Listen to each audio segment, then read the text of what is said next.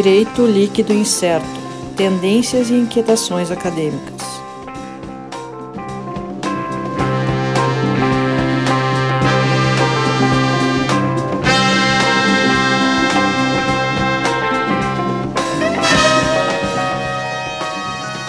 Olá pessoal, estamos então começando mais um episódio do Direito Líquido Incerto Podcast. O pessoal já de primeira já falar do nosso perfil no Twitter, arroba DLI Podcast, também canal no YouTube, DLI Podcast, procura lá para quem prefere o YouTube, apesar de ter só o áudio, né? E não termos as vinhetas, mas. Sim. Estamos então aqui começando mais uma vez a companhia do Alisson Capelari. Olá a todos. Sérgio Gillet também, de Olá. volta, efetivamente. E hoje aqui a gente tem um convidado, o professor Ederson Porto, é professor da Unicinos, é doutor em Direito pela URGS, e vem falar um pouco aí, a gente vai falar um pouco sobre a questão das startups, até com base um pouco no, no livro do professor Ederson aqui, Manual Jurídico da Startup, como criar e desenvolver projetos inovadores com segurança. Então, a ideia é de trabalhar um pouco, falar um pouco sobre esse, essa regulamentação, o que, que precisa de novo, o que, que é, o direito pode fazer para acompanhar esse novo modelo empresarial de, de startups. Então, Ederson, obrigado pela presença, boa tarde. O que, que tu pode nos contar, assim, o que, que, que, que muda em relação a, ao direito, o que, que a gente tem que pensar em relação ao direito nas startups? Olá, eu agradeço o convite. Fico muito honrado com a oportunidade de poder conversar com vocês aqui nesse canal que é muito bacana e disruptivo também como o tema que é poder levar o conhecimento, levar debates, discussões para um público que a gente não tem noção quem a gente vai alcançar. Essa conversa aqui está disponível para todo mundo na internet que conseguir acompanhar o nosso, a nossa conversa. Inclusive, nas nossas estatísticas, temos ouvintes do Paquistão. Olha aí. Não sei, aparece lá na estatística. Peço sei desculpas aí para o paquistanês não me entender, mas uh, a pergunta ela é, ela é pertinente e eu acho que todo mundo que uh, se é apaixonado e acompanha e, e trabalha com o direito uh, deve estar atento, deve estar preocupado com quais são os rumos que, que, que tudo isso que está acontecendo vai, vai tomar. Uh, é inegável, é irrefreável o movimento de uh, mudança. Uh, eu diria que não, não, não existe mais a possibilidade da gente não querer. não existe a possibilidade de dizer, não, mas eu vou barrar. o Canotilho, que é um autor conhecido, um constitucionalista conhecido, ele escreveu num parecer, num trabalho que eu, que eu atuei em favor da, dos motoristas de aplicativo aqui no Rio Grande do Sul, dizendo que a inovação, barrar a inovação é como parar o vento com a mão. Então, não tem como parar o vento, não tem como parar, ainda que tenha alguém que tivesse tentado estocá-lo. Mas essa é uma outra história. Então, efetivamente, existe um movimento porque isso é descentralizado, isso não é um, é um, privilégio de um país, de um lugar, de, um, de uma determinada tendência. Em todos os lugares do mundo, as pessoas estão buscando inovar e, ao mesmo tempo, uh, oferecer oportunidades, buscar oportunidades uh, de negócios. E se nós, profissionais do direito, não estivermos preparados, não estivermos atentos a isso, seguramente a gente vai ficar para trás a gente não vai ter condições de dar uma, um atendimento, uma assessoria adequada para esses empreendedores que estão surgindo, esses novos empreendedores, que eles possuem uh, hábitos uh, de consumo diferentes, eles possuem uh, questões de comportamento diferente e a gente precisa se adaptar. Talvez o, o direito seja um pouco resistente a isso, mas eu acho que é, que é é, é inevitável, a gente precisa se atualizar. Sabe que é isso que você está falando, essa, essa questão do direito resistente, é, eu acho que reiteradamente nos nossos episódios a gente volta à questão que o direito ele já tem por sua característica de responder ao que já aconteceu. Uhum. Então ele já é atrasado e a gente está num momento com uma velocidade muito maior e é o desafio do direito. Então o desafio para a gente manter o, o direito adequado ao, à sociedade. Exato. Eu, eu estive alguns dias atrás a convite da Procuradoria do município para falar sobre startup. Foi um me causou surpresa, né? A Procuradoria do município pedindo para alguém falar sobre startup. E aí eu, como é que eu vou fazer a conexão? E depois pensando, eu, poxa, tem tudo a ver. O empreendedor inicial, ele surge com uma ideia e não tem recurso e tem todas as dificuldades no uh, cenário, no ambiente de negócios no Brasil. E de outro lado tem lá o servidor público que pode ter uma ideia genial, uma, uma iniciativa e tem todas as dificuldades da administração pública para poder desenvolver. Então eu peguei esse, esse exato. Eu peguei esse mote para falar com eles. Eles gostaram da fala e eles me perguntaram: "Tá, mas tu acha que a legislação está preparada e será que vai haver atualização na legislação para poder absorver isso? E aí eu, eu peguei o gancho para conversar aqui com você sobre isso, dizendo que acho que não. É, o meu prognóstico é que não. O nosso legislador é muito lento e muito é, é, não é capacitado, mas a despeito disso as coisas vão acontecer a despeito da lentidão do legislativo, a despeito da nossa uh, inaptidão para resolver problemas rápidos e dar conta da, da evolução, a inovação está acontecendo, ela é incontrolável e vai acontecer. O exemplo que a gente pode dar, e para aqueles que estão ouvindo e que são de Porto Alegre vão entender o que eu vou falar, o, o, o aplicativo, o, transporte aplicativo de passageiros, quando chegou no, em Porto Alegre, ele foi é, tratado do ponto de vista da regulamentação como ilícito, atividade ilícita. Ele continuou funcionando. Passou um tempo, ele passou a sofrer forte regulação. Não era mais ilícito, mas era quase que impossível praticar continuou funcionando muito bem. Do mesmo jeito. Então, isso eu acho que é um exemplo para dizer que a legislação, a despeito da legislação, as inovações vão surgir.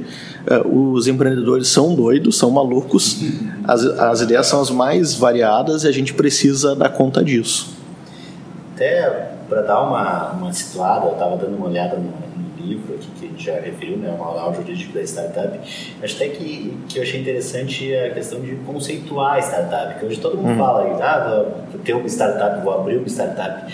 O que, que vem a ser? Que, como é que a gente pode dar um, uma ideia do que, que, qual, o que, que seria considerado uma startup, qual a grande diferença dela e, e, se qualquer empresa, como é que eu vou dizer, ah, eu quero criar uma startup, vou lá na junta comercial registrar uma startup, e aí, que que me fala, qual é a, característica que a gente vai ter de diferente, onde é que a gente vai poder uh, trazer essa diferença e o que, que isso vai implicar, né? Essa diferença vai implicar daí num tratamento jurídico diferente. Exato.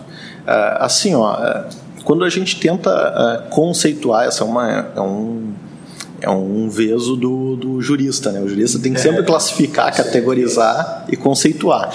E isso tende a se tornar obsoleto, né? Um conceito, especialmente nesse âmbito que sofre constante alteração, uh, é, é, perigoso. Mas uh, o que alguns elementos a gente pode trazer para deixar claro para quem não conhece o termo, para quem não está habituado e diferenciar de um uh, uma startup não deixa de ser um empreendimento mas o que, que faz ela ser diferente de um empreendimento tradicional? de uma empresa tradicional. Uma cafeteria, por exemplo, uma padaria que vai ser aberta por um empreendedor.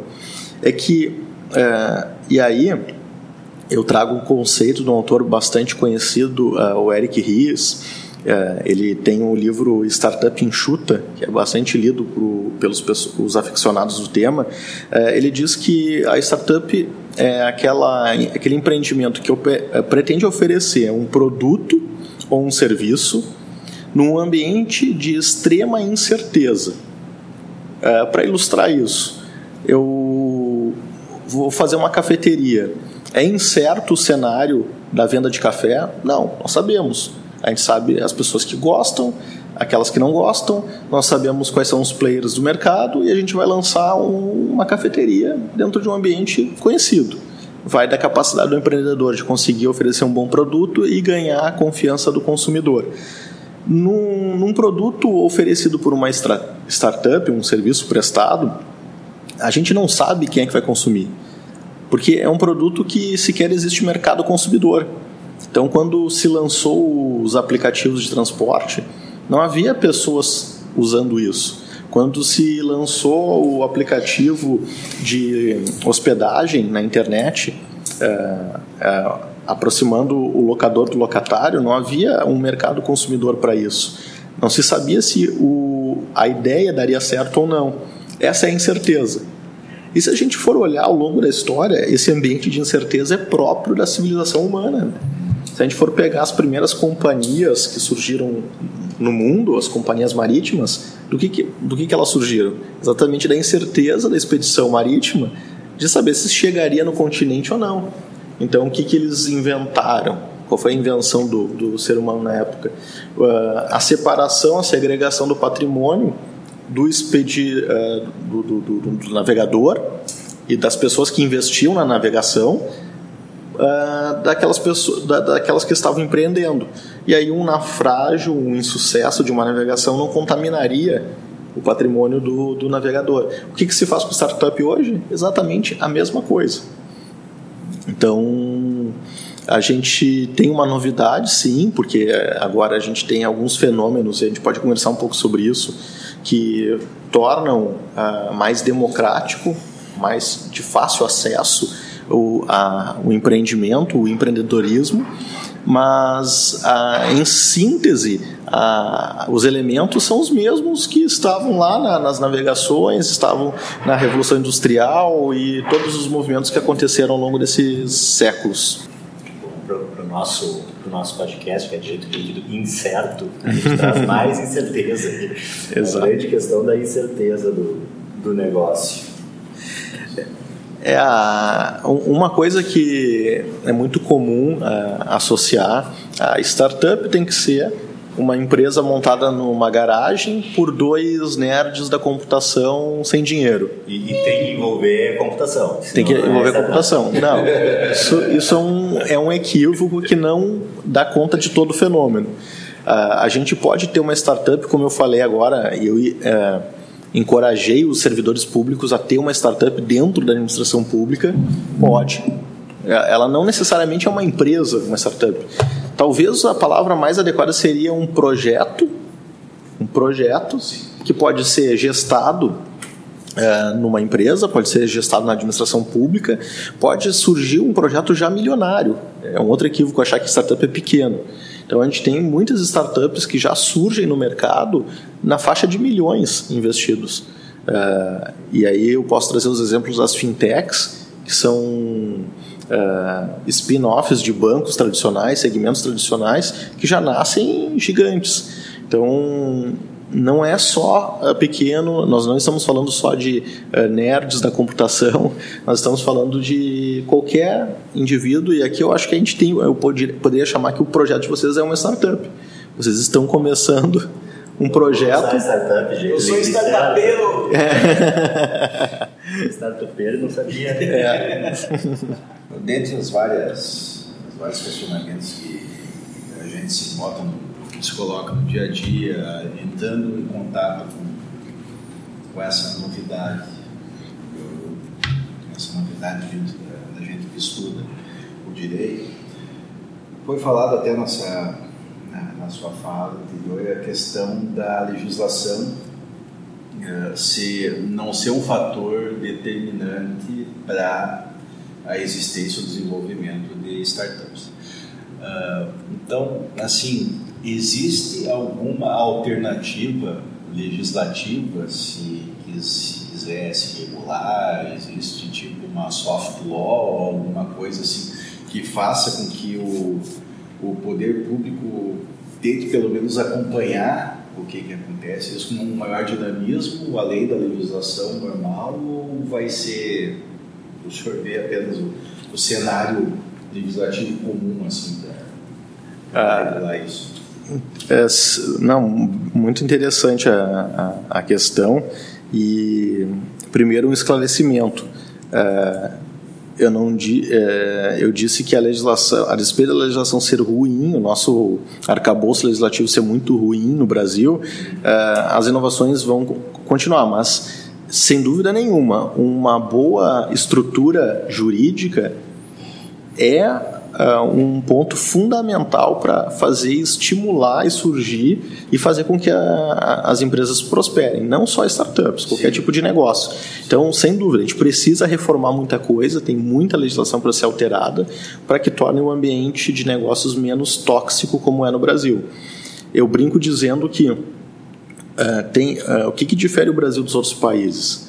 Uh, em termos de mortalidade das empresas, não é muito diferente, porque é, é para ser assim. E isso que precisa ser entendido pelas pessoas, e talvez no Brasil e aqui no Rio Grande do Sul, mais especificamente, seja mais difícil assumir o erro. O empreendedor ele não assume, não, não, não gosta de admitir que errou, que quebrou, dizer que é falido por um gaúcho é a pior ofensa. Uh, enquanto que nos outros lugares as pessoas sabem que pode dar errado, admitem o erro e toca a bola para frente. Inclusive, vocês podem encontrar eventos nos Estados Unidos, por exemplo, de pessoas, um encontro de pessoas contando que deu errado. E as pessoas compartilham essas experiências para dizer, olha, eu tentei, não deu certo. Aí vai um outro, vai tentar e vai corrigir os erros e acaba dando certo. Aqui no Rio Grande do Sul e no Brasil, de um modo geral, a gente não admite o erro, não gosta, não trabalha com isso. Quantos casos eu conheço de empreendedores que já quebraram, eles já estão com o negócio uh, uh, quebrado, mas por orgulho não admitem entrar em recuperação judicial e nem pedir falência. E aí em alguns casos por orgulho e em alguns casos por é, extrema necessidade, porque o nosso ordenamento jurídico não é para reconhecer isso, que a pessoa pode errar e deve ter um novo começo. A legislação norte-americana sobre falência, ela fala do, do, do fresh start, que é, olha, eu sei que tu pode errar, tu pode quebrar e eu vou te dar um novo recomeço, facilitar isso. A nossa legislação ela não é, é propícia e aí, uh, os outros países, eu dizia, uh, têm dificuldade, têm mortalidade alta, sim, as startups têm uma taxa, a cada 10 apenas uma prospera, é, é baixo o, o índice, uh, mas é assim que se criam as coisas. Dificilmente um, peguem as biografias de pessoas de sucesso. Se a pessoa for honesta, ela vai contar que ela errou. Falhou umas três, quatro, três, vezes. quatro vezes isso é uma, uma característica de praticamente todo homem bem-sucedido, todo ser humano bem-sucedido, que ele começa um negócio, não dá certo, tenta outro, não deu certo, e aí lá pelo terceiro, quarto, ele acerta a mão e se torna a pessoa que depois vem a ser conhecida por todos. No Brasil, isso é praticamente é, impossível de acontecer, ou a legislação é toda feita para não acontecer. Eh, a legislação ela pega e amarra o falido para dizer, olha, tu é um pária, sai, tu não deve voltar para o mercado, é, nós não queremos porque tu deu errado, como se as pessoas fossem infalíveis. É, é aquela questão mesmo de uh, qualquer negócio, quanto mais probabilidade de dar errado, maior também o lucro quando está certo. Exatamente. É lógica. Essa é uma característica da, das startups. Foi bom tocar no assunto, porque quando nós comparávamos cafeteria, o que, que eu vou buscar ao abrir uma nova cafeteria? Uma fatia do mercado já conhecido, certo? Então nós já sabemos quantas cafeterias tem uh, na nossa região aqui, é, quanto as pessoas ganham. no bairro, ver quais as cafeterias, qual é o poder aquisitivo do bairro, coisas desse tipo. Tá? E o que eu vou fazer é pegar um pedaço desse mercado, que já é conhecido e já existe. Quando eu lanço um produto novo, e esse é o lance, uh, e aí tem um outro autor, Peter Thiel, que ele fala do zero ao 100, uh, uh, do zero ao 1, um, desculpa, zero to one, é, que o movimento das startups não é para pegar uma fatia de um mercado. O movimento da startup é construir o teu mercado. E nesse mercado tu vai ser monopolista. Tu vai ter um monopólio, porque não tem outro. Então, quando surgiu o Uber no, nos aplicativos, ele era o monopolista, ele era o dono do mercado. Não tinha outro. Então ele não estava dividindo com outras empresas. Bom, surgiu o Lyft, surgiu o Cabify, aqui no Rio Grande do Sul tem o Garupa. Bom, aí eles conheciam o mercado e eles iam abocanhar uma fatia. Eles não estavam mais inovando, eles estavam pegando um pedaço de um mercado já conhecido. Então, quando alguém lança uma ideia, o grande lance do, do e aí é uma, uma, uma conversa mais para empreendedor, É tu tentar identificar o teu monopólio. É o mercado que tu vai construir, porque naquele mercado que tu construiu, naquilo que tu está ofertando, tu é o único. Pensem, por exemplo, Google. O que, que é o Google? Qual é o mercado? que... Hoje é tudo. Hoje, hoje ele é um. Ele... Começou com o sistema de busca.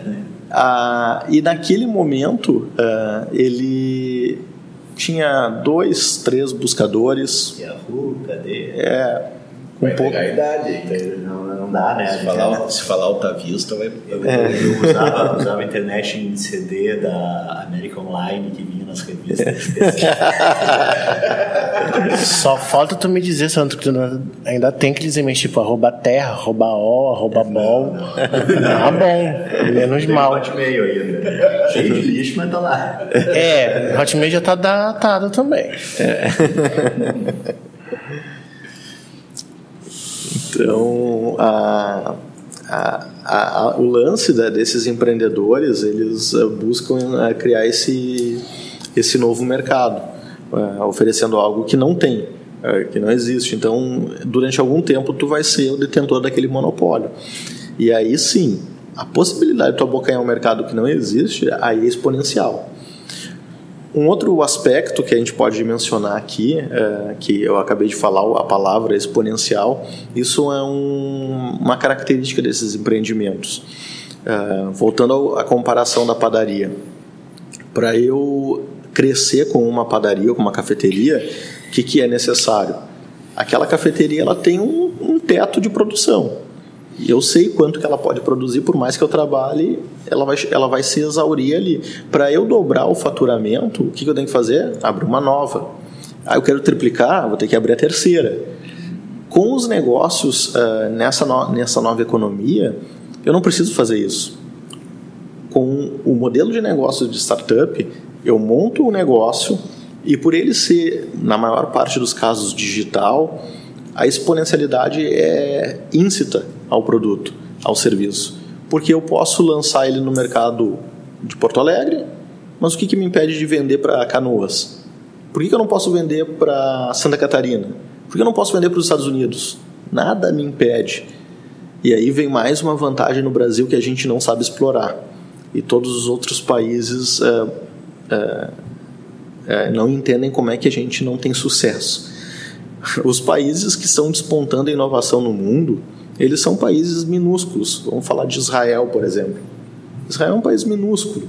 Ele desenvolve um app, uma, um produto, vender para o mercado israelense não, não faz nem não tem nem graça. O que, que o cara precisa para escalar? Tem que ver sair de Israel. E aí é um, ele tem uma barreira muito grande. O empreendedor no Brasil ele tem um mercado de 200 milhões de pessoas sem mudar a língua, sem mudar a, a legislação, só conhecendo o direito brasileiro e o português.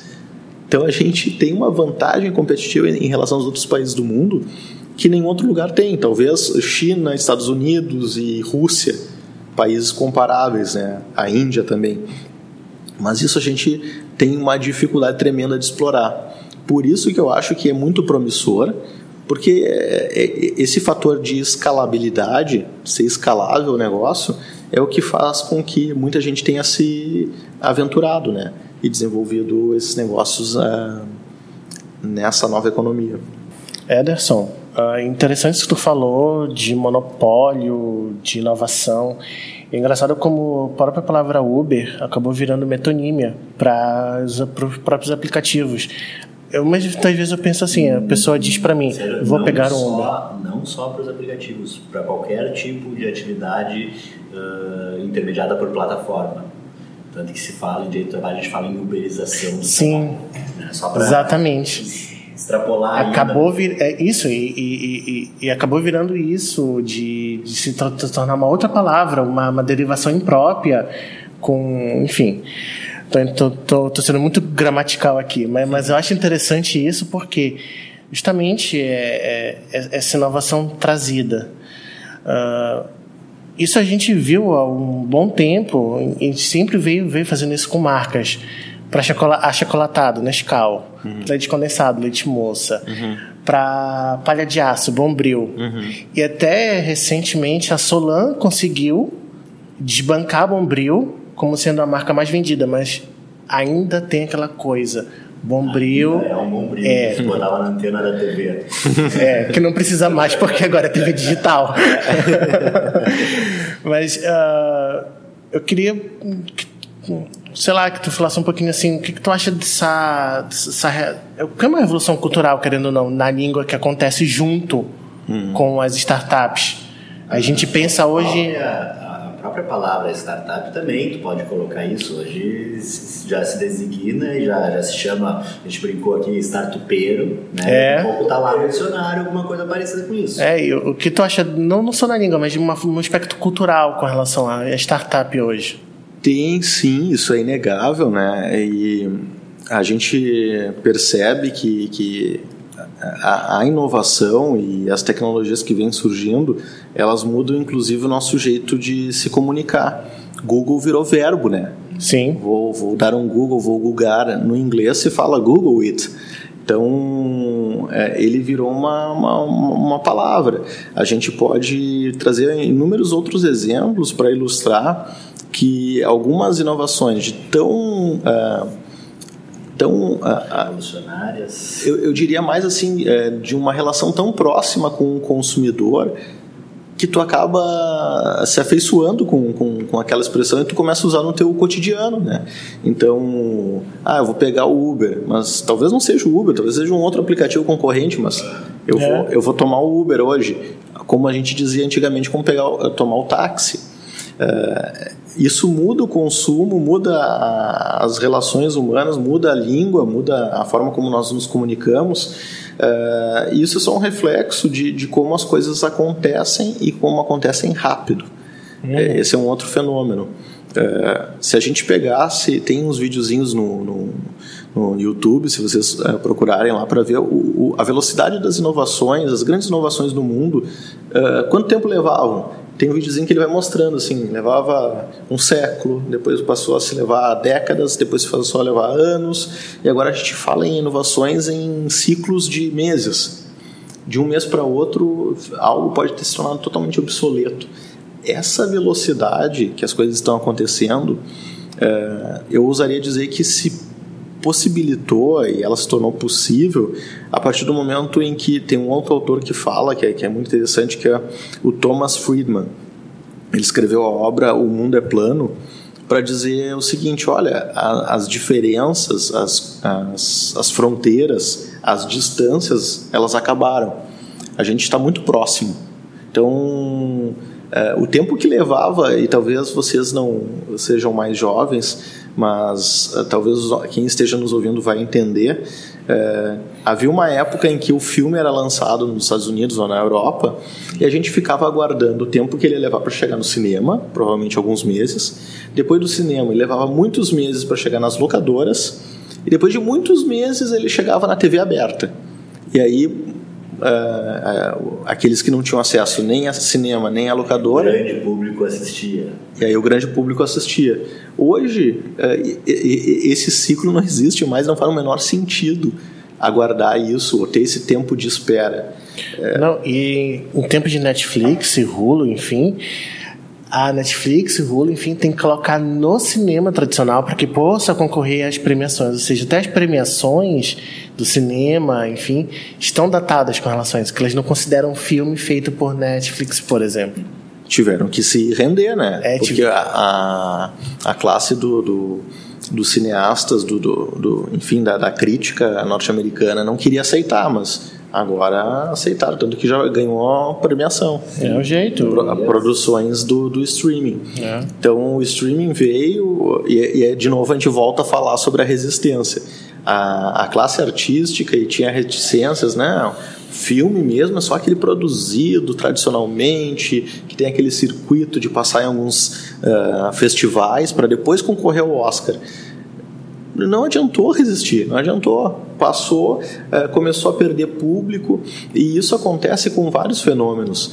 Eh, e eu digo e trago de novo o exemplo aqui da, da- muito regional, muito próprio aqui do Rio Grande do Sul, a cidade de Porto Alegre, que o taxista resolveu, ao invés de qualificar o serviço que ele presta e que tem muito valor, tem muito valor o táxi, eh, ele resolveu brigar Mas, gente, vamos brigar para continuar ruim?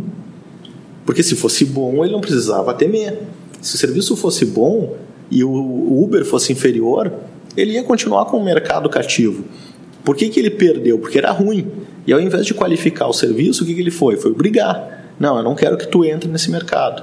Só que isso não existe mais. Essa resistência, essa barreira de entrada, ela foi quebrada pela democratização que eu falei, dos meios de acesso.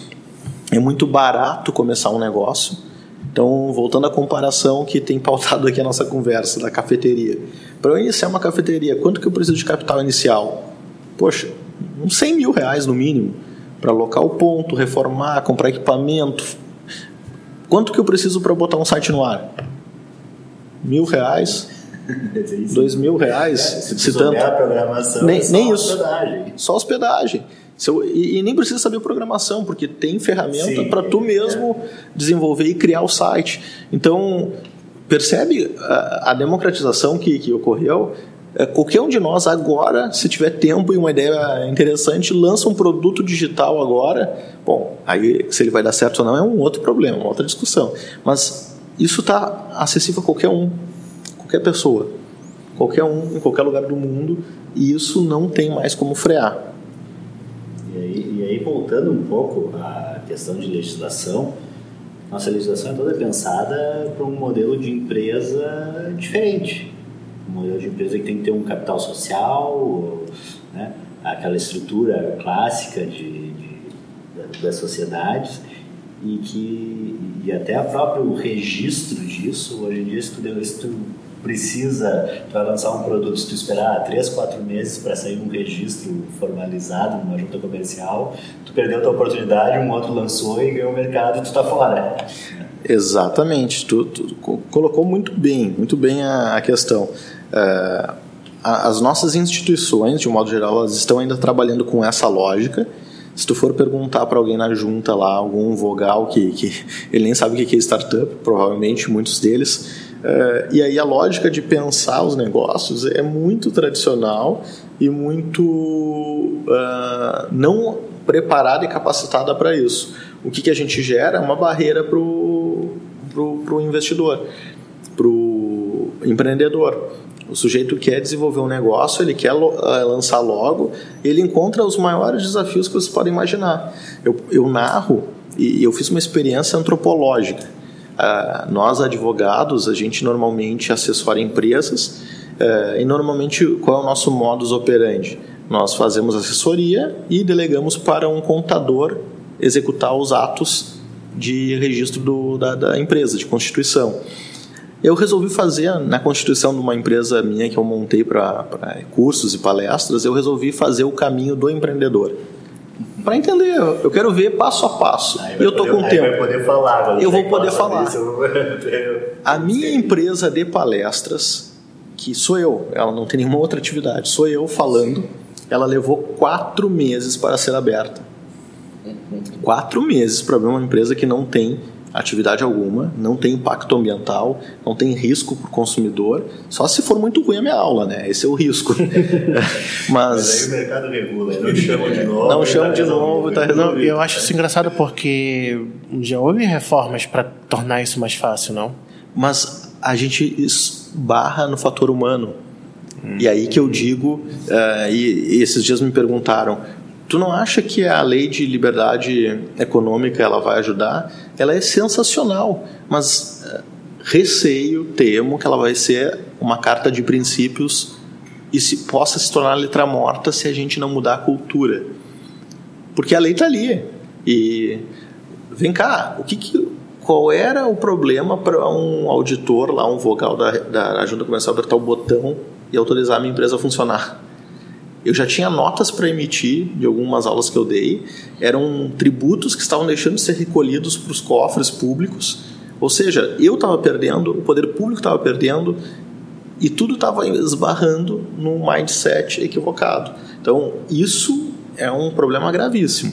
Enquanto a gente não mudar as pessoas, isso é um trabalho de formiguinha, vocês estão fazendo um papel importante aqui de difundir num, num, num veículo é, bastante é, novo É, mas é assim, é paulatino, trabalhando a cabeça das pessoas para que a gente consiga, talvez um dia, incutir né, nas pessoas a ideia de que a gente precisa admirar o empreendedor. Eu acho que isso é um, é, é, é um negócio fantástico que deveria acontecer. O brasileiro, o gaúcho em especial, ele inveja. Poxa, esse cara ficou rico. Ele ficou rico e como é que eu não fiquei rico? Não, é certo que ele tem tramóia, certo tem, que ele tem fez. aquela brincadeira que o cara chega para propor um negócio para alguém, ah, vamos fazer um negócio assim, assim.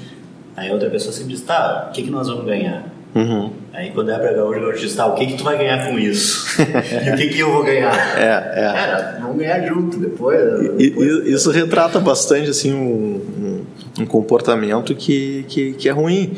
É, enquanto a gente não. Poxa, a pessoa Vamos, vamos combinar aqui, em condições normais de temperatura e pressão, considerando a legislação que a gente sabe como é.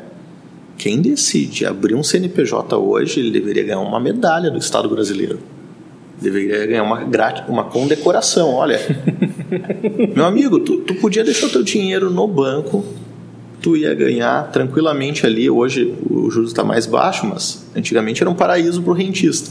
Tu deixava o dinheiro parado lá, e tu ia ganhar talvez mais e mais seguro do que tu abrir um negócio. Não, o cara é teimoso, ele vai lá, abre a empresa, tenta gerar empregos e aí uh, a gente vê pessoas criando uh, filigrana. Uh, gente, a, a, minha história, um dia pode, a gente pode fazer um podcast só para contar a história da minha empresa para ser aberta. E todos os óbices que foram criados para que ela não fosse aberta. É, isso o empreendedor ele, é, ele enfrenta todo dia. Todo dia. Tipo, coisa, pro Estado é bom que tu crie empresa. Pelo é, amor de Deus. Porque se tu não criar a empresa, tu vai acabar sonegando o imposto. Vai acabar. Porque deixar de trabalhar tu não vai.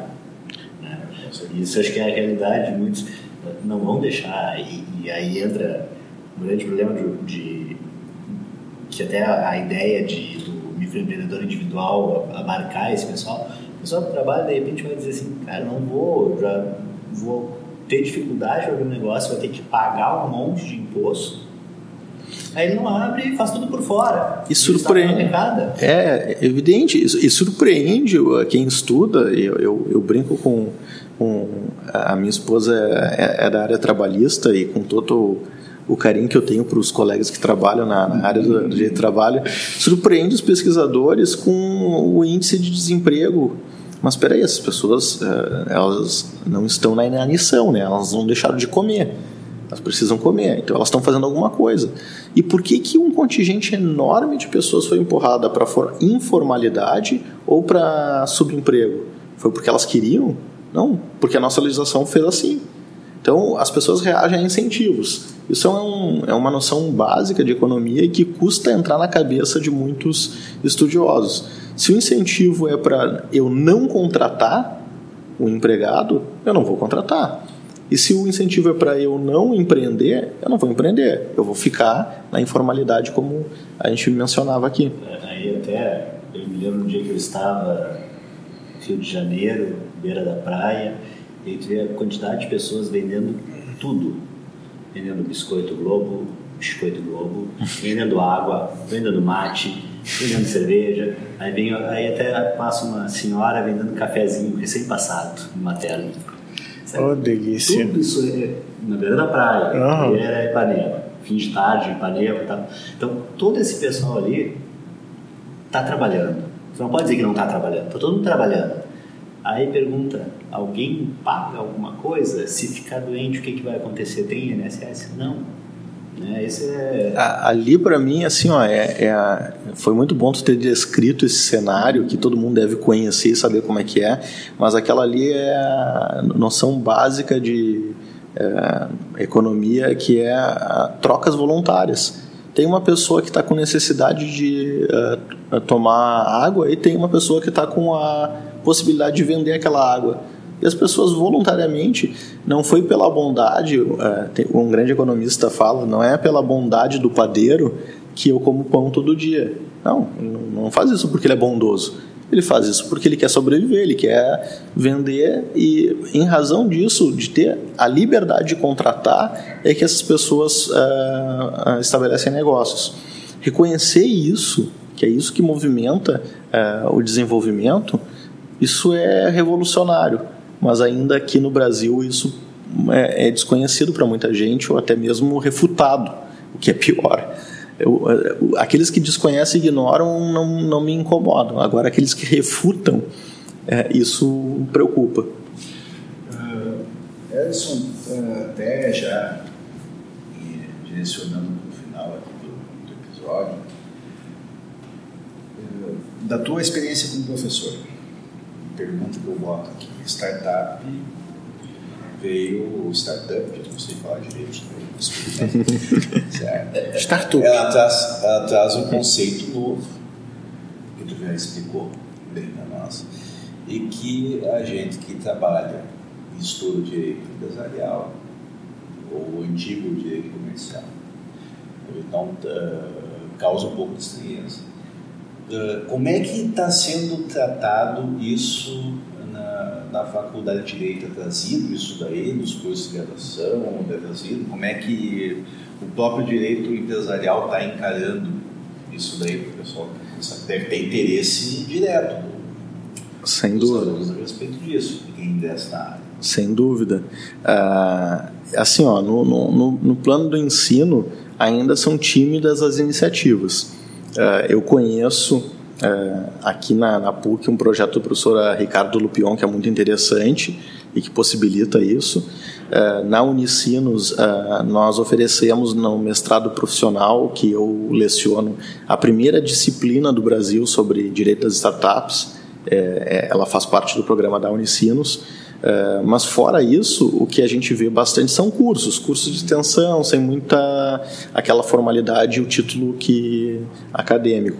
É, além disso, o que eu noto, e aí eu conheço o trabalho de alguns colegas, colegas aqui que lecionam na, na, na PUC Rio Grande do Sul, que lecionam na Unicinos, lecionam na, na, na Universidade Federal, que dentro das suas disciplinas tentam inserir esse tema. É, que é, um, é dentro das possibilidades é o que dá para fazer, porque, de novo, o mercado do ensino jurídico ele é muito regulado. Então, existe um problema regulatório para tu oferecer uma disciplina nova ou mudar as disciplinas que já existem. É, mas é, aqueles que conseguirem largar na frente vão conseguir oferecer é, um produto muito diferenciado. Isso está em aberto ainda. O que as pessoas estão fazendo, eu sei que fazem, são os profissionais atualizados, ofertam isso dentro do seu currículo, dentro da, da, das suas disciplinas. Qual é o problema? É que o fenômeno, e eu acho que isso que é o bacana, que me encanta em estudar o tema, é que uh, o direito da startup nada mais é do que o, a conexão de vários ramos tradicionais do direito. Então a gente vai pegar lá uh, o direito contratual, Vamos pegar o direito do trabalho, direito tributário, direito empresarial e juntar tudo num, dentro de um pacote para oferecer para o empreendedor, olha, tá aqui, que tu precisa é esse kit. Tu precisa saber é, esses, essas noções básicas e isso é um pouco do mote do, do, do trabalho que eu, que eu publiquei. É, tentar levar para o... É, e esse foi, foi o desafio de escrever o livro como é que eu escrevo um livro que para o estudante, o, o, advogado, ele ficaria muito básico, porque eu não sou da área do direito tributário, mas tenho minhas pinceladas ali sobre o direito uh, do trabalho. Como é que eu vou falar sobre uma área para um advogado trabalhista vai dizer, poxa, o cara me falou uma coisa totalmente é, básica, isso não, não me agrega. Mas, e, mas ao mesmo tempo eu não queria ir para o juridiquês muito pesado e denso, porque eu queria também agradar o empreendedor. Eu queria que o empreendedor lesse e ele conseguisse entender, poxa, eu sei que isso aqui é um ponto importante, eu preciso prestar atenção para isso. Esse foi o mote de, de escrever o livro. Uh, sofri muitas críticas, muita gente, uh, muitas pessoas falaram, Pô, mas eu, eu ouvi crítica inclusive sobre o tamanho do livro. Ah, mas é um livro muito fino. Como se a espessura do, da, da, publicação dissesse sobre o seu conteúdo. Mas, enfim, é, todo mundo que, que decide arriscar está sujeito a esse tipo de crítica. Né?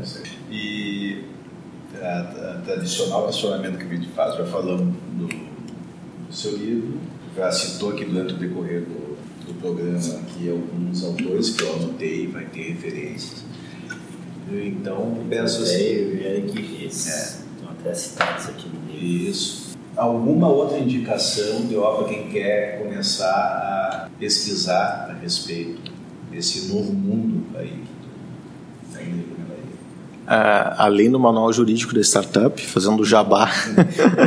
da Lisa é, advogado, da, na segunda. Está na segunda edição. Segunda edição. Tá indo para. Que é já, é mais grossa que a primeira. É mais grossa que a primeira. É mais grossa que a primeira. É. Eu, eu, até vi, estava olhando essa aqui, na, na segunda edição tem alguma referência à lei de liberdade econômica, né? Sim, que ainda na, na época era MP, mas depois veio a ser convertido em 20 de setembro. Uh, então, assim, a. Uh, é que assim, é, falando no, no, ramo do direito, se o nosso ouvinte aí está é, é, advogado, estudante de direito, é, o que você vai encontrar são coletâneas de, de, de artigos. Eu vejo aqui que tem é, ali uma coletânea, um manual é, feito pelo Eric Nibo, que é um esse é um cara para ser ouvido, ser assistido. É um, é um baita autor, é um baita entusiasta, um dos primeiros a falar no, no Brasil. Ele tem, além desse, tem dois livros pela Juruá, que também é uma coletânea de artigos, é, direito das startups, dois livros, é, um e dois da Juruá. É, e fora isso, não tem é, no direito textos específicos sobre esse ramo.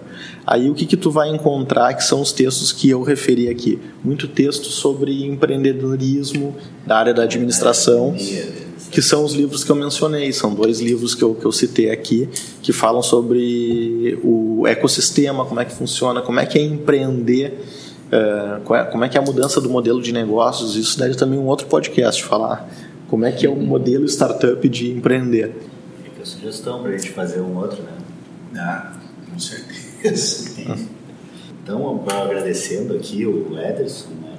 muito obrigado, Ederson. Uh, muito bacana a nossa conversa, gostei. E trazendo essas. É, é, na verdade, dentro da ideia que a gente tem, que a gente teve quando lançou o podcast, era de trazer temas uh, atuais, atualizar ao máximo, temas novo, novos, né? Uh, e realmente essa, essa ideia aí da, da startup, realmente o direito focado né, nesse novo modelo, que é o que a gente está vendo hoje. Obrigado, Ederson. É, bom, eu agradeço, foi um prazer. Eu gostei muito da, da conversa. É, é uma alegria é, colaborar, discutir. Eu acho que essa é a ideia. A gente tem que ter um novo mindset também no ambiente jurídico de, de colaboração, de a, ajudar e, enfim, é, ser menos egoísta, menos egocêntrico e mais colaborativo. Eu acho que essa é, a, é o mote do momento. Então é uma, uma alegria participar aqui. Fico à disposição para outros convites. Bem, logo mais estaremos regularizando a startup DLI Podcast. então fiquem atentos ali no Twitter que logo estaremos né, oficializando, a, regulamentando a nossa startup. Aí no processo está correndo na junta comercial. É. então tá, pessoal. Até mais. Certo. Tchau, tchau.